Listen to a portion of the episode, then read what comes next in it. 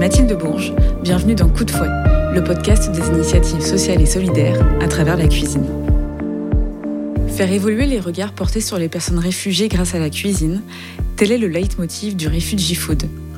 Cette association, fondée en 2016 par Marine Mandrilla et Louis Martin, organise chaque année au mois de juin le Refugee Food Festival, un événement lors duquel des restaurateurs reçoivent, le temps d'un déjeuner ou d'un dîner, des personnes réfugiées dans leurs établissements afin de faire découvrir au plus grand nombre les cuisines de leur pays.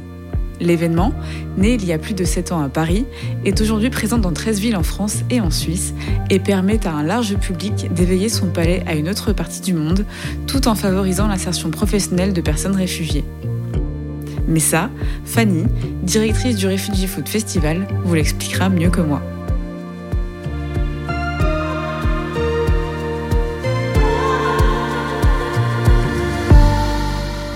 Bonjour Fanny. Bonjour. Alors, est-ce que tu peux te présenter en deux, trois mots et nous expliquer ton rôle au sein de l'association?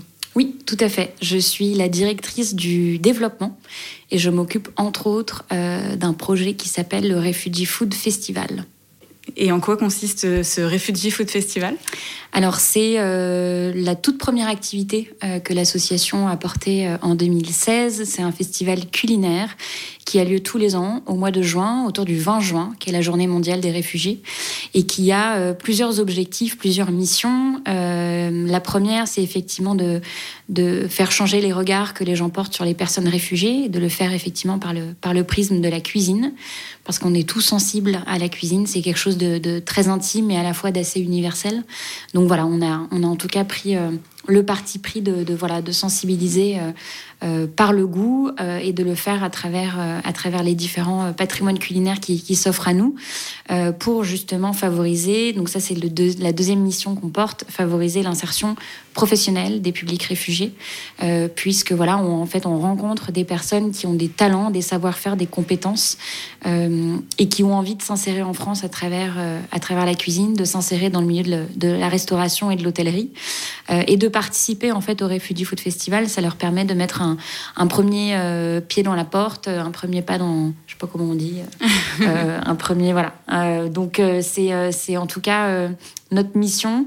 Euh, et puis la troisième mission qu'on porte, c'est vraiment de pouvoir euh, rassembler euh, la société civile autour de la table, mhm. de favoriser l'engagement citoyen, et parce qu'effectivement, ce projet est en majeure partie porté par des bénévoles. Donc ça, c'est important de le, souligner. Ce sont vraiment des, citoyens engagés dans leur ville qui participent à, la création de ce festival. Ok. Et, comment est née l'idée de ce festival, justement? Oui, alors il est né euh, dans l'esprit de, Louis Martin et Marine Mandrilla, qui sont du coup à l'initiative euh, du projet et fondateurs de l'association Refugee Food. Donc c'est vraiment né grâce à eux à Paris en 2016. ils se sont eux-mêmes entourés d'une bande de copains et, de, et de bénévoles et de citoyens qui avaient envie de participer à l'intégration des personnes réfugiées et de casser aussi un petit peu les discours misérabilistes et anxiogènes qui pouvaient y avoir, en tout cas euh, à partir de 2015, euh, autour euh, de, en tout cas de l'arrivée euh, de personnes exilées. Mhm. donc voilà, ils ont décidé d'organiser le Refugee Food Festival à Paris, dans une dizaine de restaurants, et de mettre en place des collaborations culinaires, donc nous ce qu'on appelle des quatre mains, donc faire se rencontrer des restaurateurs français et des cuisiniers réfugiés, voilà, autour d'un repas, d'un dîner, d'un déjeuner, de les faire collaborer et, et de rendre en tout cas un petit peu magique ces rencontres et euh, de permettre aux clients qui venaient euh, dans ces restaurants euh, un peu comme d'habitude, pour cette fois-ci, d'avoir en tout cas dans leur assiette, en tout cas un menu un peu différent, un menu qui pouvait voilà, les, les éveiller sur, sur une autre partie du monde. Mhm. Et concrètement, donc ça se passe sur à peu près une semaine. Dans combien de villes aujourd'hui? Alors ça se passe en fait sur tout le mois de juin. sur tout le mois de juin et en 2023, ce sera dans 13 villes euh, mhm. à peu près en simultané. En fait, ce sont les équipes de bénévoles et les porteurs de projets locaux qui décident euh, de leur propre date de programmation. Euh, donc voilà, on va commencer autour du 5 juin à Lyon et on terminera à Paris le 26 juin. Et pendant voilà entre le 5 et le 26, on aura 13 villes qui vont se suivre les unes les unes et les autres.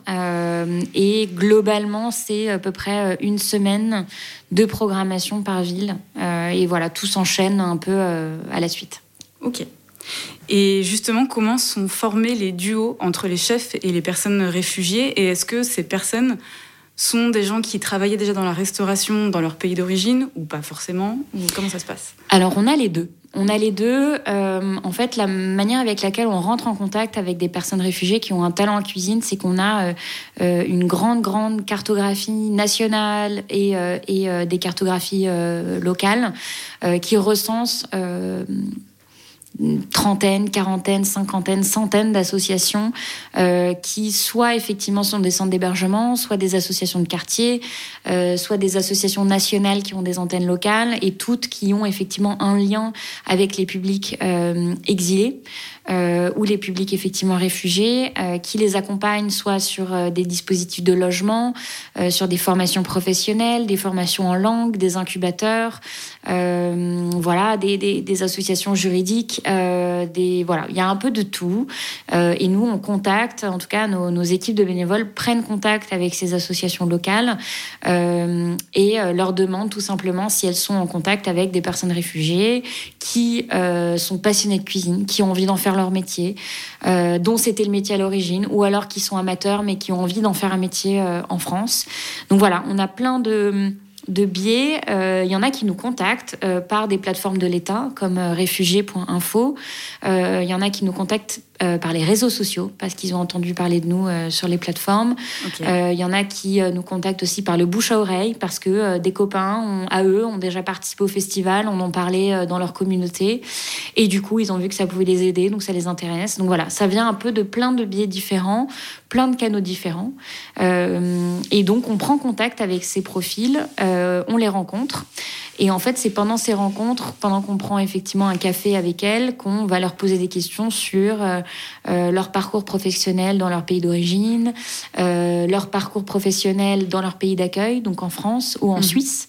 voilà, on essaye un petit peu d'en savoir un peu plus sur sur ce qu'elles ont envie de faire, euh, sur leur savoir-faire, leurs compétences, euh, ce qui les anime dans la cuisine, euh, si elles ont voilà des anecdotes euh, à raconter, euh, un lien particulier en fait avec la cuisine.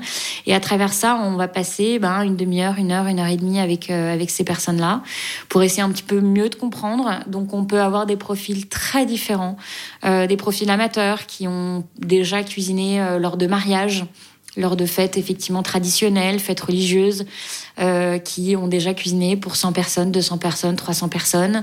Euh, on va avoir des personnes qui avaient déjà un restaurant à l'origine dans leur pays, euh, mmh. dans leur pays, donc qui vont effectivement nous partager leur histoire. on va avoir des personnes qui avaient un service traiteur. On va avoir des personnes qui n'ont jamais exercé ce métier-là, qui étaient dentistes, avocats, médecins, vétérinaires, comptables, qui travaillaient à la télé. voilà, des métiers euh, un peu lambda, euh, rien à voir avec la restauration, mais qui ont toujours eu cette appétence pour la cuisine à la maison, qui ont cuisiné euh, voilà euh, pour des repas, qui ont eu effectivement souvent, c'est marrant, mais ce lien à la cuisine par la mère, la grand-mère, la tante. voilà, donc toutes ces personnes-là qui en fait ont des, des, des, paillettes dans les yeux quand elles parlent de cuisine, on sait qu'il y a quelque chose mmh. et on se dit bon, voilà, on en sait un peu plus. Et en fait, grâce à ça, on va pouvoir nous en interne se dire bon, bah par rapport au profil les uns des autres, est-ce que on sent que la personne est plutôt timide ou alors extrêmement euh, motivé, on peut en parler pendant des heures. Euh, du coup, ça va nous aider aussi dans le choix des restaurants avec qui on va les faire collaborer. Typiquement, on fera pas collaborer quelqu'un de timide qui n'a jamais travaillé de manière professionnelle dans un restaurant euh, et de la faire collaborer dans un restaurant étoilé. Oui, c'est trop tôt. C'est logique. Voilà. Donc, on va plutôt réfléchir en termes de, euh, bah, plutôt effectivement dans une cantine de quartier ou alors sur un format un peu, un peu brunch où on peut avoir voilà des, des grandes assiettes, on peut avoir des plats à partager et une vingtaine, trentaine de couverts. Mmh. Euh, voilà, on réfléchit plutôt de cette manière-là euh, et c'est comme ça qu'on avance au fur et à mesure dans la mise en place euh, de nos programmations. Ok. Parce qu'on disait tout à l'heure que du coup la cuisine, ça, ça réunit beaucoup de monde, mais euh, est-ce que ces personnes doivent parler un minimum français pour pouvoir échanger avec les chefs et que la communication soit plus, plus fluide? Oui, oui, euh, et ça en tout cas, on y met aussi un point d'honneur encore plus euh, euh, ces dernières années. On a déjà euh, fait euh, euh, collaborer des personnes réfugiées qui avaient un faible niveau de langue française. c'est trop compliqué. Mhm. on l'a testé plusieurs fois dans plusieurs villes avec plusieurs types de profils différents. Et en fait, ça, hum, oui, c'est un peu trop compliqué. Donc effectivement, nous, on demande quand même à ce qu'il y ait un, un minimum de, de voilà de, de, de, niveau en, français, euh, parce que c'est toujours plus simple euh, pour aussi euh, se faire comprendre. Euh, c'est toujours plus simple pour collaborer en cuisine. Euh, voilà, nous, en tout cas, on, on est toujours là pour encadrer, accompagner et coacher et mettre en place ces, ces, ces collaborations. Mais finalement, au dernier moment en cuisine, on n'est pas forcément là avec eux. Oui. on, on, sera en salle, on parlera avec les gens, avec le grand public, mais finalement, voilà, pour pour correctement se faire comprendre et faire en sorte que la collaboration se passe au mieux, se passe au mieux pardon, et en même temps aussi euh, les, les, les, les, aides euh, sur euh, ce parcours de, d'insertion professionnelle. Si on veut que ce soit efficace avant, pendant et après, mhm. il faut quand même que le français soit au rendez-vous. Mhm. Et après, quand ils travaillent ensemble, donc j'imagine que le but aussi, c'est de faire découvrir une cuisine qui n'est pas la cuisine du chef du restaurant, mais plutôt la cuisine de la personne euh, mm. immigrée, réfugiée. Euh, est-ce que tu saurais me dire, euh, je sais pas, quelques exemples de pays, de personnes qui, qui, sont venues cuisiner et qui ont fait découvrir une cuisine qu'on ne connaît pas forcément en France euh, ouais, tout à fait. Euh, je pense à la cuisine euh, ouïghour, je pense à la cuisine euh, euh vénézuélienne, soudanaise, érythréenne, éthiopienne. c'est des nationalités où on n'a pas forcément, même la cuisine afghane, tout bêtement. Mhm. on n'a pas forcément de restaurants soudanais, éthiopiens, afghans qui existent. Il y en a, il y en a très peu. Il y en a très peu à Paris euh, et effectivement dans, les autres villes de France aussi. Euh, maintenant un peu plus, vu que on a accompagné euh, pas mal de cuisiniers réfugiés à ouvrir leur propre restaurant. Je pense à Marseille, effectivement Tina, qui est éthiopienne et qu'on a accompagné au son restaurant fidèle. je pense à Sadia, qu'on a accompagné à Lyon à monter son service traiteur afghan. Euh, donc voilà, en fait, on, aujourd'hui, oui, je pense qu'à travers le festival, on a euh, une meilleure, euh, euh, en tout cas, compréhension et, et, visualisation des différents patrimoines culinaires qui existent. Mhm. mais je pense que c'est vraiment surtout à travers le festival que les personnes peuvent venir découvrir ces différents patrimoines euh, qui sont euh, tellement riches. Euh, en fait, euh, on est quand même très très auto-centré, je pense, avec la cuisine française et la gastronomie française. Mais euh, mais c'est aussi très intéressant et c'est tout un, toute une campagne de sensibilisation aussi qu'on développe autour du festival et à travers aussi l'outil euh éditorial qu'on a lancé euh, il y a quelques années maintenant qui s'appelle la Gazette mm -hmm. euh, et à l'intérieur de laquelle on, on, effectivement on diffuse aussi pas mal d'informations dont euh, la richesse en fait euh, des différentes cultures et ce qu'elle a apporté à la gastronomie. le poivre, euh, mhm. vient d'ailleurs, la pomme de terre vient d'ailleurs, la tomate vient d'ailleurs. Donc en fait, il y a aussi, je pense, un, une certaine pédagogie à, à transmettre euh, au, au, grand public qui vient euh, au Refugee Food Festival et, et, ceux qui nous suivent sur les réseaux sociaux et ceux qui entendent parler de nous euh, dans la presse. Mais, euh, mais en tout cas, nous, on est on, a envie de faire passer aussi les messages, euh, des messages de tolérance et d'accueil. Et je pense que ça passe aussi par une pédagogie sur euh, ce que vous mangez aujourd'hui dans votre assiette et que vous pensez être français n'est pas en fait à la base français mmh, et, vient, et, vient, d'ailleurs. Mmh. Et euh, quels sont les, les, retours? Alors, pour les, pour les personnes réfugiées, donc l'objectif c'est de les insérer dans la vie professionnelle de l'hôtellerie-restauration. Euh, après, pour les chefs et aussi pour les clients, est-ce que euh, tu as des, des retours de, de, chefs qui te donnent leurs impressions après coup, qui remettent le couvert face, terme approprié, euh, l'année suivante parce qu'ils ont aimé euh, l'expérience Est-ce que les clients aussi sont des clients qui reviennent d'une année sur l'autre pour découvrir d'autres choses?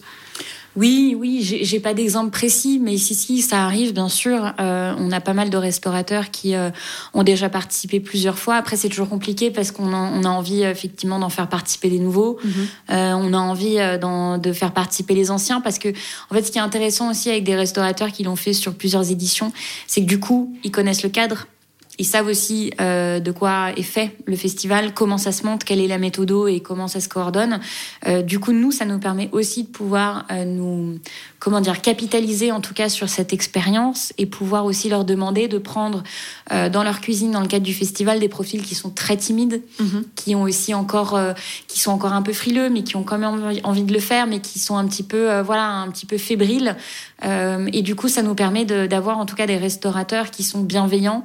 Euh, qui sont en tout cas ouverts à collaborer avec, euh, avec des, des cuisiniers qui ont peut-être pas forcément un niveau euh, euh, professionnel, mais plutôt un niveau amateur. Donc ça, c'est très très précieux pour nous. Mhm. et effectivement, chaque année, il y a toujours quelques restaurateurs dans la programmation nationale qui sont des anciens.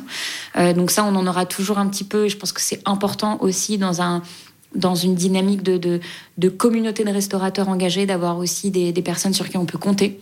Euh, voilà. Euh, et effectivement, après, en termes de cuisiniers aussi, il y en a qui reparticipent. Mhm. Parce que d'une année sur l'autre, on va passer de. Je, en fait, je pense typiquement à Sadia, dont je parlais tout à l'heure, qui est du coup une chef afghane euh, à Lyon, euh, qui euh, était en totale reconversion. Elle, a un parcours assez dingue. Elle est arrivée dans les années 90 à Lyon, elle avait 14 ans. Elle est partie seule, elle est arrivée seule, et effectivement, elle s'est complètement reconstruite à Lyon. Elle a eu un parcours plutôt en, en, en, psychiatrie, donc elle, a, elle était en médecine. elle a voilà, fait complètement autre chose. et en fait, c'est sur le tard, une fois qu'elle est devenue maman, mhm. qu'elle a eu ce sentiment de vouloir transmettre euh, les recettes de son enfance, les recettes afghanes, à ses enfants. Et, euh, le goût de la cuisine est revenu en fait euh, à, travers ça. et au fur et à mesure, elle, elle en a fait un blog de recettes de cuisine afghane pour justement écrire en fait et ne pas perdre le ne pas perdre l'histoire, ne pas perdre ce que, ce que sa mère lui avait appris euh, enfant. Mhm. Euh, donc elle a tout rédigé, elle a tout écrit et, euh, et, de là, en fait, de fil en aiguille, elle a commencé à cuisiner dans une association de quartier qui s'appelle les Petites Cantines. et nous, dans notre recherche de, de talents, on a contacté les Petites Cantines qui nous ont recommandé de prendre contact avec Sadia. Donc ça s'est fait comme ça et puis elle a participé au festival une fois, deux fois. Elle a ouvert son service traiteur parce que voilà, on l'a poussé à le faire. On lui a aussi, on l'a aussi mis en lien avec d'autres cuisiniers qui avaient fait la même chose. Euh, et puis de fil en aiguille, effectivement, elle reparticipe parce que euh, Sadia, elle est, euh, elle est, elle est mère célibataire, elle a deux enfants, elle est, elle est auto-entrepreneur, elle est chef traiteur, et en fait, elle a besoin de ce réseau. Elle a besoin du réseau du Refugee Food Festival pour, la visibilité, pour la visibilité, mais aussi pour rencontrer les gens d'année en année. Donc en fait, mhm. elle a, elle a collaboré d'abord dans un bistrot de quartier, et puis après, elle a eu l'opportunité de collaborer avec la Maison Trois Gros, donc avec César Trois Gros. Ah oui, quand même. et puis après l'année d'après, elle nous a dit non, mais moi, ça m'intéresse quand même de continuer. Donc euh, voilà, elle a collaboré aussi avec une chef euh, euh, brésilienne au COSI 36, où là, c'était aussi un niveau assez, assez haut de gamme. et là, cette année, elle a eu envie de, de, de, pouvoir collaborer. Donc ce sera le cas cette année en avant-première, mais du coup, de collaborer avec un, un artisan, avec la laiterie de Lyon. Donc de faire du fromage parce que il y a un fromage typique en Afghanistan qui ressemble un peu au crottin de chèvre en fait, mhm. qui est très très affiné, euh, euh, plutôt fort et, euh, et, en fait pareil, elle a, elle a ce souvenir. Donc c'est intéressant aussi de pouvoir quand même laisser l'opportunité à des à des cuisiniers euh, qui ont déjà participé de reparticiper parce que derrière ça en fait c'est ce que je disais c'est que le Refugee Food Festival au-delà de juste un événement c'est un réseau mhm. auquel déjà un ils appartiennent et deux euh, avec qui ils peuvent continuer euh, voilà de d'avoir d'autres perspectives de rencontre Sadia son rêve c'est d'ouvrir son lieu c'est d'ouvrir un restaurant, mais d'avoir aussi un lieu de vie. Elle veut en faire un café culturel. Euh, et, voilà. Et en fait, c'est aussi à travers le Refugee Food Festival qu'elle a pu rencontrer euh, les élus de la métropole de Lyon, qu'elle a pu effectivement, euh, voilà, ouvrir, s'ouvrir à d'autres perspectives. Donc, donc oui. Pardon, pour répondre à la question, il y a toujours effectivement de nouvelles participations. oui, mais c'est une belle histoire et c'est un beau projet, donc c'est super. Euh, et justement, si demain des restaurateurs ou des bénévoles, enfin des personnes en région veulent devenir bénévoles, euh, comment elles font? Est-ce qu'elles contactent directement l'association euh? Oui, alors il y a, y a, une nouvelle manière de faire maintenant à partir de cette année, c'est qu'on a monté un formulaire de demande de bénévolat sur notre site, voilà, qui est en accès libre, où on retrouve effectivement toutes les villes qui participent à au projet, pardon. Euh, et du coup, il suffit effectivement de, bah, nous envoyer toutes les informations, il suffit de remplir le formulaire et l'équipe locale reprendra contact avec eux pour les intégrer euh, dans leur équipe. En parlant de bénévoles, je suis justement partie à la rencontre de Manon, porteuse du Refugee Food Festival à Rennes. Entourée d'autres bénévoles, elle organise l'édition locale et forme les duos de restaurateurs et cuisiniers réfugiés qui régaleront les participants durant toute la durée de l'événement. Je lui ai demandé comment elle s'y prenait pour organiser cette semaine de festival dans la capitale bretonne. Alors oui, en effet, c'est une semaine de festival dans chaque ville. Euh, moi, mon but, c'est de coordonner sur place. On est accompagné de coordinatrices qui sont salariées euh, au niveau de l'association nationale qui est basée à Paris. Mhm. Et après, dans les villes, euh, nous, le but, ça va être de rentrer en contact avec les associations locales, les restaurateurs, de voir qui est intéressé ou qui est susceptible de connaître des personnes réfugiées qui ont une appétence pour la cuisine et qui auraient envie de participer. Euh, et de rencontrer toutes ces personnes-là individuellement et ensuite de penser comment est-ce qu'on pourrait euh, agencer tout ça pour que les collaborations puissent se faire de la manière la plus pérenne possible. Et du coup, est-ce que tu as des noms d'associations avec lesquelles tu collabores? Euh, Oui, par exemple, euh, cette année, on a eu des contacts via Codico.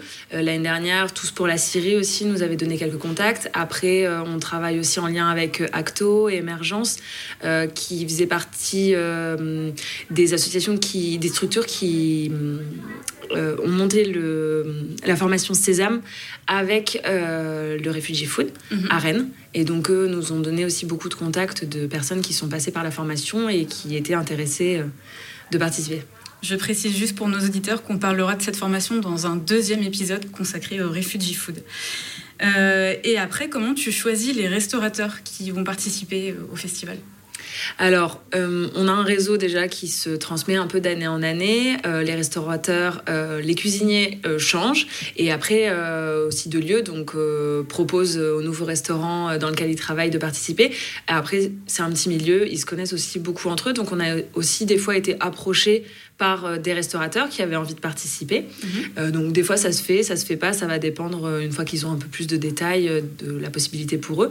Et sinon c'est aussi, on va taper à la porte des restaurants qu'on aime bien, notamment celui dans lequel on enregistre aujourd'hui. on y a pensé, la Petite Ours, parce qu'on adore ce restaurant. et donc on s'est dit, c'est des personnes qui ont l'air hyper sympas, peut-être qu'ils seraient motivés. Et ça a été génial à chaque fois qu'on a fait des collaborations avec eux. D'accord. Et du coup, après les comment se forment les duos? Une fois que tu as les personnes réfugiées, une fois que tu as les restaurateurs, il faut que ça matche entre les, entre les deux. Comment ça se passe? Euh, alors souvent, nous, on y réfléchit un petit peu en amont en fonction de ce que le restaurant attend, propose. Par exemple, si c'est de la cuisine végétarienne ou plutôt à base de viande, voilà, on va orienter les profils des cuisiniers en fonction de ce qu'ils ont l'habitude de cuisiner.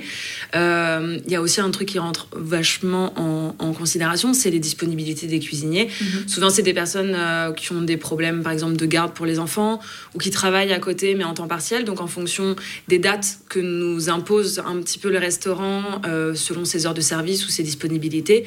Euh, ça va aussi se faire un peu par ce biais-là.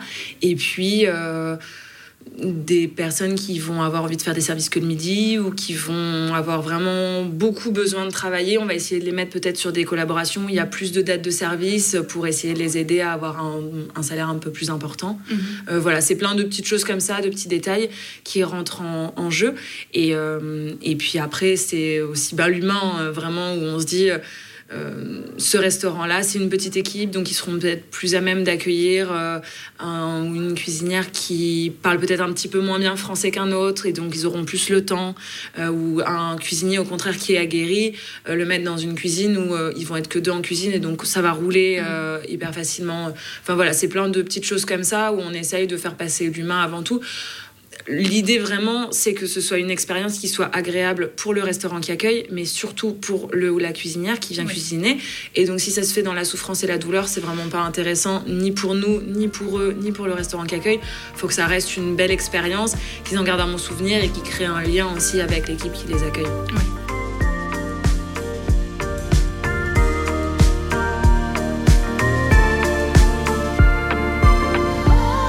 Vous voulez un exemple d'expérience qui s'est déroulée à merveille? Ça tombe bien. J'en ai trouvé une dans la capitale bretonne. En 2022, Charlotte et Germain, du restaurant La Petite Ours, et Dania, syrienne arrivée à Rennes en 2016, ont cuisiné ensemble lors de la dernière édition. Tous les trois m'ont raconté leur expérience, mais aussi comment ils ont connu l'existence du Refugee Food Festival.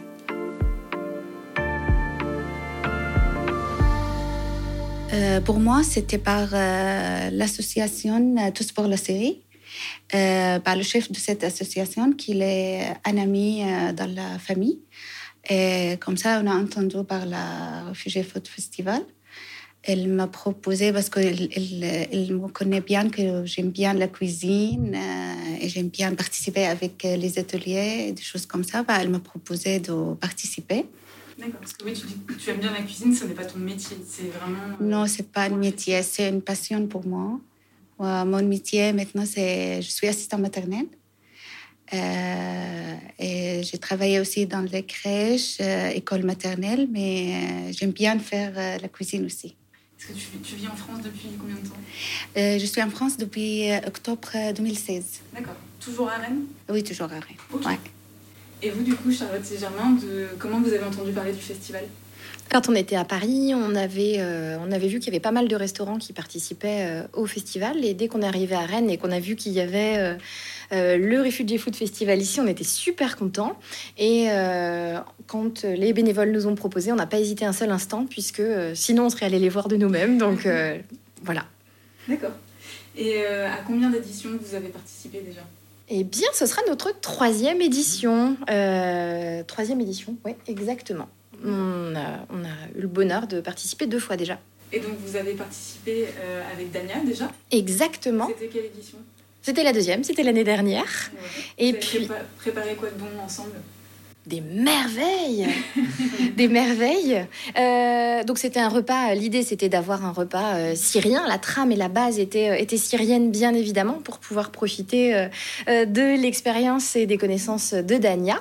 Et puis Germain a revisité ça, a twisté ça un petit peu de manière, eh ben, rennaise ma foi ou, française. Donc c'était un vrai repas franco-syrien. le taboulet par exemple a été revisité avec un, un siphon au persil. C'était ça un petit peu euh, un petit peu l'idée. Le hummus euh, merveilleux de Dania avait été fait euh, dans une version fumée avec de l'huile fumée, puisque j'ai même beaucoup faire fumer tout un tas de choses. Le shish avec... ah ouais, la sauce à l'ail, ça c'était génial. Une fois que le duo est formé, est-ce que vous vous êtes vu plusieurs fois pour établir un menu? On s'est vu, on s'est vu deux fois, je crois, parce que l'idée c'était de c'était de, trouver un peu les, traceurs de, la cuisine syrienne et puis les plats un peu représentatifs. C'est une cuisine que tu connaissais déjà avant? Non, non, non, Charlotte plus que moi. Mhm. Mais euh, euh, et, et, du coup, une fois qu'on avait ces traceurs, c'était de construire les plats avec des plats soit typiques, euh, soit typiques de la Syrie, et puis ramener ça un peu du côté, du côté français de la force pour, pour pour que ça soit compréhensible par, par, tous, quoi, que ce soit un vrai, un vrai mélange, quoi. Et puis, euh, bah, une fois qu'on s'est rapidement mis d'accord, je pense, euh, ouais, sur le taboulé. Moi, les le peu de choses que je connaissais, euh, que j'avais envie de faire, le taboulé au persil, j'adore ça. on avait de la chance d'avoir de la volaille, c'est une viande que vous travaillez beaucoup aussi en Syrie. Qu'est-ce qu'on avait? La glace. Moi, je voulais faire une glace. Je venais d'avoir un appareil à glace, donc j'étais content. Et puis, Charlotte m'avait beaucoup parlé des glaces Bagdash. Oui, c'est ça Bagdash de mm. Damas. Mhm. Donc, on a, on a essayé de s'en rapprocher. Bah, euh, Germaine, il a un petit peu changé l'idée, mais c'était vraiment trop bon à la fin. Parce qu'il ajouté ses traces. Oui. Et là, c'était trop bon. Oui, c'est vrai qu'il y, y, a quelques instants, vous m'avez montré euh, des photos de, de l'édition euh, passée. Ça, ça, donne vraiment très, très envie.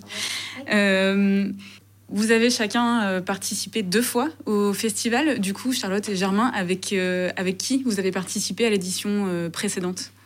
Alors, euh, c'était avec euh, Adil, euh, qui était également syrienne, puisque moi j'ai eu la chance et le bonheur de passer un semestre d'études à Damas, en Syrie. Et donc, au cours de, mes, de mon apprentissage de la langue arabe, même si j'ai tout oublié et même si je parle plus du tout comme je voudrais parler, mais d'avoir connu et le pays et Damas, j'ai trouvé ça chouette d'accueillir des, des personnes qui venaient de Syrie. Ça me permettait et de discuter un petit peu. Et puis voilà, il y avait un petit, un petit supplément de cœur et un supplément d'âme, forcément, de connaître un peu et le pays et la cuisine, et qui est une cuisine que j'adore, dont je parlais souvent avec Germain. Donc voilà, la boucle était bouclée, et puis, et puis c'est chouette, quoi. Et toi, du coup, Dania, tu avais déjà participé à, à une édition précédente, mais en faisant un atelier de cuisine. Oui. Et donc, est-ce que tu peux m'en dire un petit peu plus? Et comme c'était la première, euh, même euh, l'année précédente, le Food Festival m'a proposé de faire un restaurant, mais j'ai hésité en fait. Euh, n'étais pas encore sûr de toi euh, Non, c'est pas la. Oui, peut-être ça. Mais après, je me suis dit comment ça se passe un restaurant, comment je fais un menu avec des personnes comme ça, je ne sais pas. Mhm. la première fois, j'ai hésité, mais l'année dernière, bah, Manon m'a dit non, il faut il faut qu'on aille, il faut que vous tu participes. Elles sont très gentilles, à la petite ours. Et là, après, oui, c'est vraiment, elles étaient très, très, très. J'ai passé deux jours. Euh, c'était trop bien, non? Ouais. ouais, J'étais à l'aise de la première euh, minute euh, à la restaurant. Euh, Germain m'a montré la cuisine, comment ça marche. Allez, après, c'est bon. D'accord. On est, on est parti, en fait. non, non, c'était une bonne expérience pour moi. Mhm. Euh, ça me donne la confiance en soi, le, le rencontrer les personnes, euh, faire le service. C'était la seule chose que j'ai pas pensé que je pouvais faire. Et pourtant Oui, la première fois, allez, j'ai ramené les plats, je les mis sur la table. Allez, ça c'est le menu d'aujourd'hui c'est bon, bon, bon, bon déjeuner. Mais après, non, c'est bon, c'était bien passé. Tu as pu échanger un petit peu avec oui, les clients Oui, oui, après, oui. Expliquer euh, la cuisine. Après deux ou trois fois, oui, c'est bon. C'est bien passé, oui. Bah, bah, Germaine et Charlotte euh, m'ont aidé de faire ça. Euh, c'était bien après. C'est toi qui as été super. Ouais. C'était génial. Le premier jour et les premières tables, quand on s'est dit, allez, on y va C'était stressant non, au départ. La ouais. l'assiette jetée, et puis la deuxième. non, Mais même les clients, c'était vraiment gentil aussi. Oui, oui c'était super gentil. Euh, ils aiment bien. Ils étaient curieux, j'imagine. Oui, ils étaient bien, oui. Et par euh, cette euh, journée, en fait, j'étais connue par une personne qui travaille à la. qui est de Chanteloup, qui connaît des personnes là-bas. Bah, elle m'a proposé de faire un marché de Noël à Chanteloup. Ah, super. Parce qu'elle était, elle était à la petite ours, elle a mangé ici. Et là, on a fait connaissance en fait. D'accord. Ouais. Et c'était bien tout passé. vendu au marché. J'ai tout vendu. tout vendu. Tout, tout. J'ai revenu avec rien. Un beau succès, vraiment. Si pour Dania, le Refugee Food Festival est une chouette expérience qui ponctue son année, il suscite parfois des vocations et lance de jolies carrières professionnelles. Outre les expériences de Sadia et Tina citées précédemment par Fanny, Manon m'a également assuré qu'à Rennes, certains participants étaient sur le point d'ouvrir leur service de chef à domicile ou de traiteur, quand d'autres avaient décidé de poursuivre des formations en français ou en cuisine pour se lancer pour de bon dans le monde du travail. Cet épisode vous a donné envie de découvrir le Refugee Food Festival et de partir à la découverte des cuisines inexplorées du monde entier Cette année, 13 villes organisent une édition locale. Alors, que vous habitiez à Paris, Lyon, Marseille, Lille, Bordeaux, Strasbourg, Rennes, Nantes, Dijon, Montpellier, Genève ou, pour la première fois, Tours ou Nice, rendez-vous sur le site du Refugee Food pour découvrir la programmation et vite réserver votre table. Merci à Fanny, Manon, Germain, Charlotte et Dania d'avoir répondu à mes questions, à Caroline d'avoir rendu toutes ces rencontres possibles et à toute l'équipe du Refugee Food Festival pour le travail formidable fourni depuis 2016. Dans un deuxième épisode, nous parlerons d'ailleurs des autres initiatives mises en place par l'association depuis sa création. Merci aussi à Benjamin Brod pour le montage, le mixage et l'habillage sonore de cet épisode. Si vous l'avez aimé, n'hésitez pas à mettre des étoiles ou des commentaires. De mon côté, je vous dis à très vite pour un nouvel épisode.